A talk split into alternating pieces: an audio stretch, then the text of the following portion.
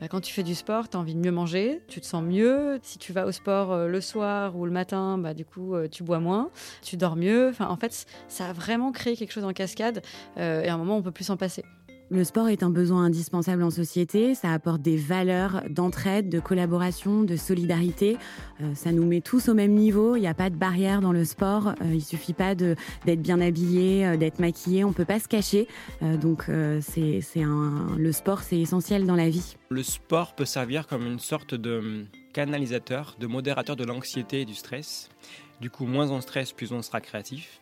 Quand je vois euh, notre euh, DG euh, qui va faire des abdos chocos le lundi midi avec un stagiaire, bah, je trouve ça hyper sympa. Bonheur au travail, équilibre personnel, créativité, dépassement de soi. Si vous souhaitez vous mettre au sport ou faire évoluer votre pratique sportive, vous êtes au bon endroit. Je m'appelle Brice, bienvenue dans Tempo, le podcast sport et bien-être de Gym Que vous soyez un débutant ou un sportif affûté, les témoignages de nos invités feront écho à vos questions, vos freins et vos envies. Tempo est un podcast de Gymlib, disponible sur toutes les plateformes de diffusion.